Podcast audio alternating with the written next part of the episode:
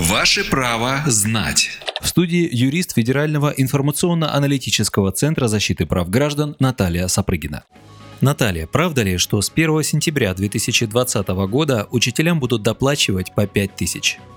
Да, все верно. На основании постановления правительства Российской Федерации от 4 апреля 2020 года номер 448 с 1 сентября этого года учителям начнут выплачивать дополнительно по 5000 рублей из федерального бюджета. Выплаты предусмотрены учителям за классное руководство. Таким образом, доплачивать будут не всем учителям, а только классным руководителям. При этом учитель, который возьмет два класса, имеет право на доплату в размере 10 тысяч рублей. Важно, федеральная выплата не отменяет аналогичных региональных выплат, которые были введены ранее.